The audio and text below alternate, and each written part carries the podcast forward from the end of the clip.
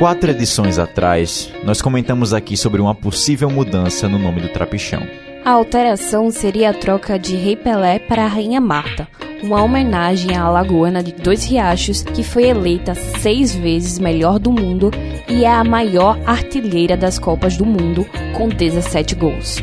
Ah, e tinha uma emenda apresentada pelo deputado Silvio Camelo do PV que trocaria para uma junção dos dois nomes, ficando Rei Pelé e Rainha Marta. Porém, esta foi adiada, por conta de uma solicitação de Antônio Albuquerque, do PTB, que é o autor do projeto de lei. E, em uma sessão extraordinária, na quinta-feira, dia 12, com 24 deputados presentes, o plenário da Assembleia Legislativa de Alagoas aprovou a mudança.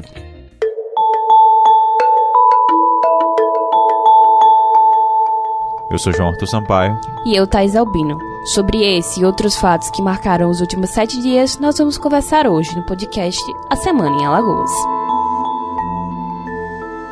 A emenda de Silvio Camelo, que estava sendo votada separada do projeto, deverá retornar ao plenário na próxima semana e, só depois, o PL será enviado ao governador Renan Filho do MDB, que poderá sancionar ou vetar.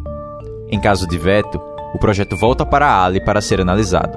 Se for sancionado, vai se tornar lei. Os deputados que votaram contra foram Davi Maia do DEM, Jó Pereira do MDB, Marcos Barbosa do Cidadania, Davi Davino Filho do PP, Bruno Toledo do PROS, Galba Novaes do MDB, Cabo Bebeto do PSL e Silvio Camelo do PV. Já em âmbito municipal, o assunto era outro. Na quarta-feira, dia 11, em uma sessão ordinária, a Câmara de Vereadores de Maceió aprovou um projeto de lei que estabelece a colocação de um letreiro com a frase Socorro, assalto nos ônibus que circulam na capital quando estiverem sendo vítimas deste crime.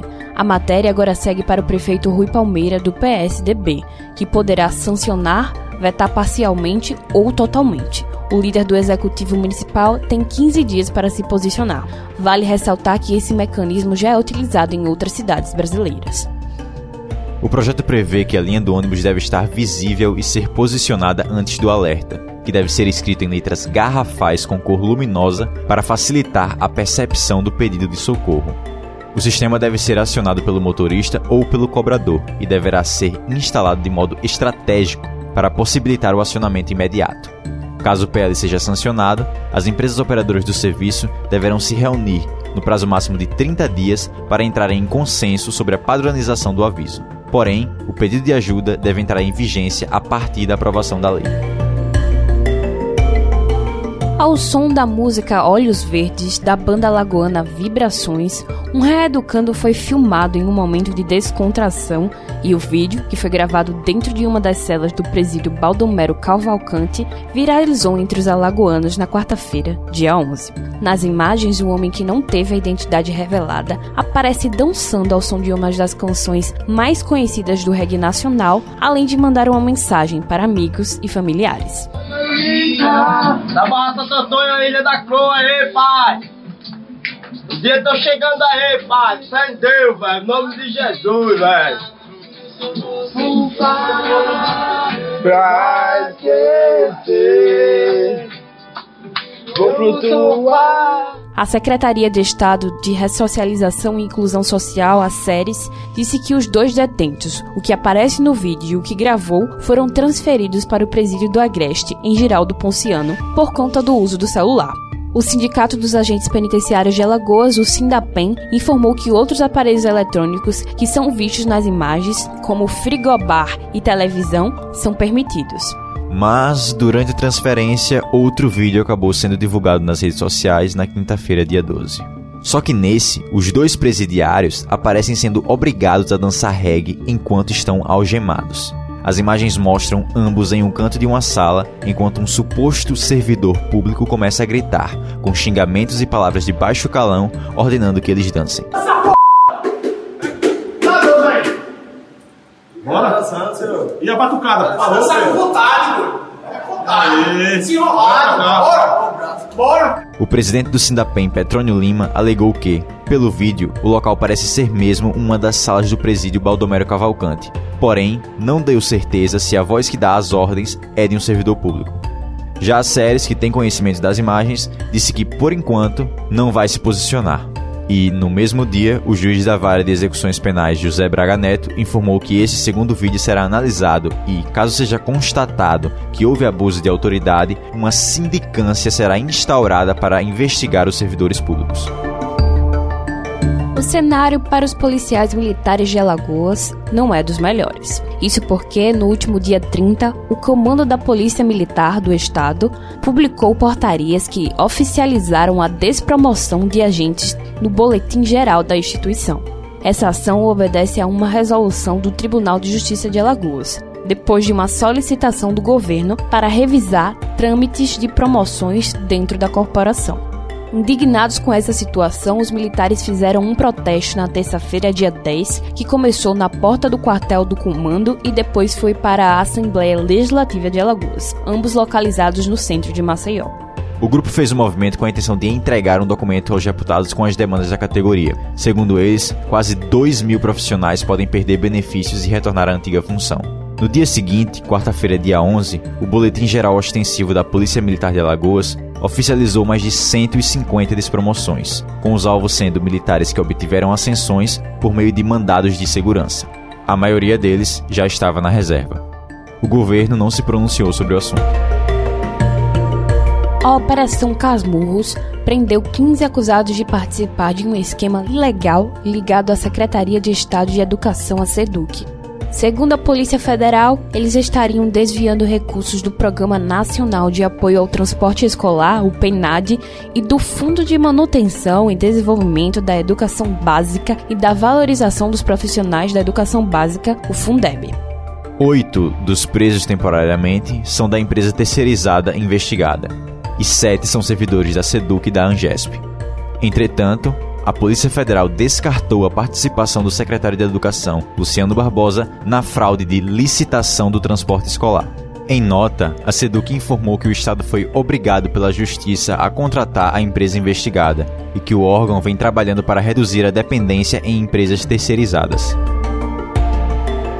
Na semana passada, todo mundo ficou chocado com a história da modelo que foi fazer uma fotodepilação em uma clínica estética de Alagoas e acabou com queimaduras de primeiro e segundo grau nas pernas. O caso ocorreu há mais de dois meses, mas a alagoana Laura Cavalcante tornou público apenas neste mês, enquanto trava uma briga para conseguir assistência. A Sociedade Brasileira de Dermatologia em Alagoas divulgou, na quarta-feira, dia 11, que já havia denunciado a clínica ao Ministério Público Estadual no ano de 2018. Por enquanto, a empresa está tendo o nome preservado.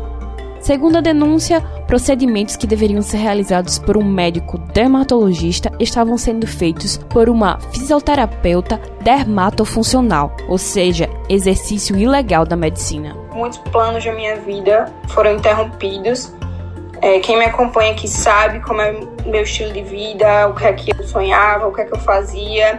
Minha vida era no sol, no mar, tinha planos de trabalhar fora, acabo minha, minha faculdade próximo mês. Já ia me mandar, infelizmente foi tudo interrompido. A modelo teve contratos e viagens internacionais cancelados por causa da lesão e, além de ter perdido a fonte principal de renda, Laura arca sem qualquer ajuda da clínica com um tratamento de cerca de 20 mil reais para acelerar a cicatrização das marcas e conseguir voltar a trabalhar. Por meio de nota, a clínica disse que ofereceu uma médica de referência para o tratamento, mas a modelo recusou ajuda. Também afirmou estar colocando a recuperação dela em primeiro lugar, além de lamentar o ocorrido.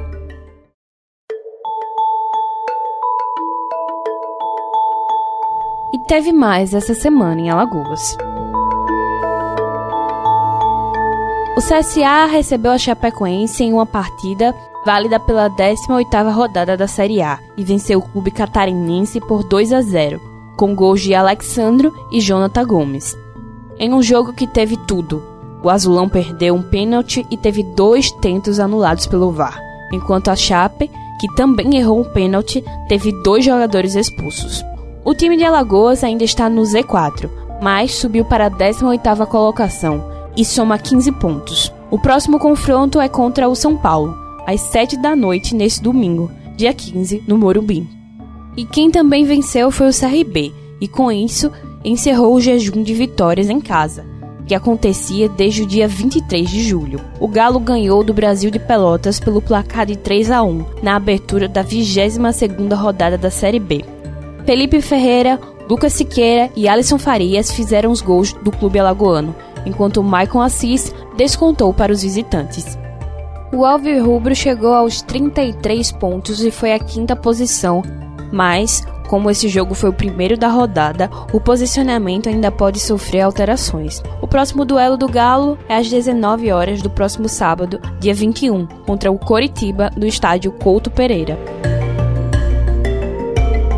Este tem sido um ano complicado para a Universidade Federal de Alagoas, a UFAL. Depois do contingenciamento de verbas feito pela União, que gerou um déficit de 29 milhões e meio de reais em custeio, a UFAL anunciou que não teria condições de seguir com as atividades a partir de setembro. E justamente nesse mês, a universidade afirmou que não tinha mais dinheiro para pagar as contas de luz e deu início a uma negociação com a Equatorial Energia. Porém, em meio aos graves problemas financeiros, a UFAL foi avaliada como uma das mil melhores universidades do mundo pelo Times Higher Education, um dos principais rankings mundiais. A lista é encabeçada pela britânica Universidade de Oxford e, ao todo, ranqueou 36 universidades brasileiras, estando 11 delas entre as 1.001 instituições mais bem avaliadas. Ainda nesta semana, o Ministério Público Federal, o MPF, em Alagoas, ajuizou uma ação civil pública contra a União para suspender os efeitos concretos de um decreto que elimina cargos em comissão e funções de confiança na UFAL policiais militares entraram em um colégio particular localizado no bairro do Farol para recolher o sistema de som por causa das reclamações de barulho feitas pela vizinhança. A terceira Copa de Ginástica Rítmica e Dança, que envolvia participantes de outros estados do Nordeste, estava sendo realizada no ginásio da instituição de ensino.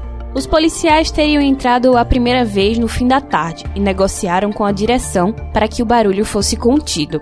Porém, o som continuou a incomodar e os agentes voltaram por volta das 8 da noite e o campeonato foi interrompido. Os pais reclamaram que as crianças ficaram assustadas com a chegada e a truculência da polícia. Parte da abordagem foi filmada e os vídeos estão circulando por aplicativos de mensagem e dividindo a opinião dos internautas. E um caso peculiar aconteceu no último sábado, dia 7. Uma estudante de jornalismo ficou presa dentro do cemitério Nossa Senhora da Piedade, no bairro do Prado, em Maceió. Rebeca Carmo, de 24 anos, foi resgatada pelo Corpo de Bombeiros cerca de duas horas depois. Em entrevista à TV Pajussara, a jovem contou que estava panfletando na feira da reforma agrária, que aconteceu na Praça da Faculdade, quando ela e mais dois amigos decidiram entrar no cemitério.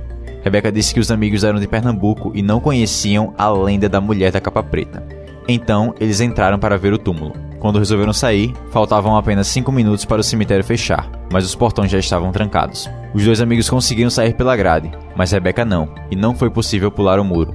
Por conta disso, resolveram pedir ajuda quando começou a escurecer.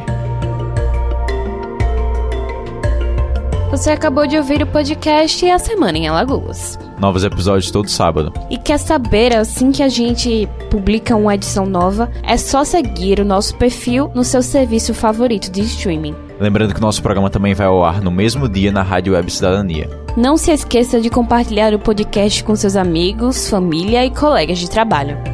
Até semana que vem.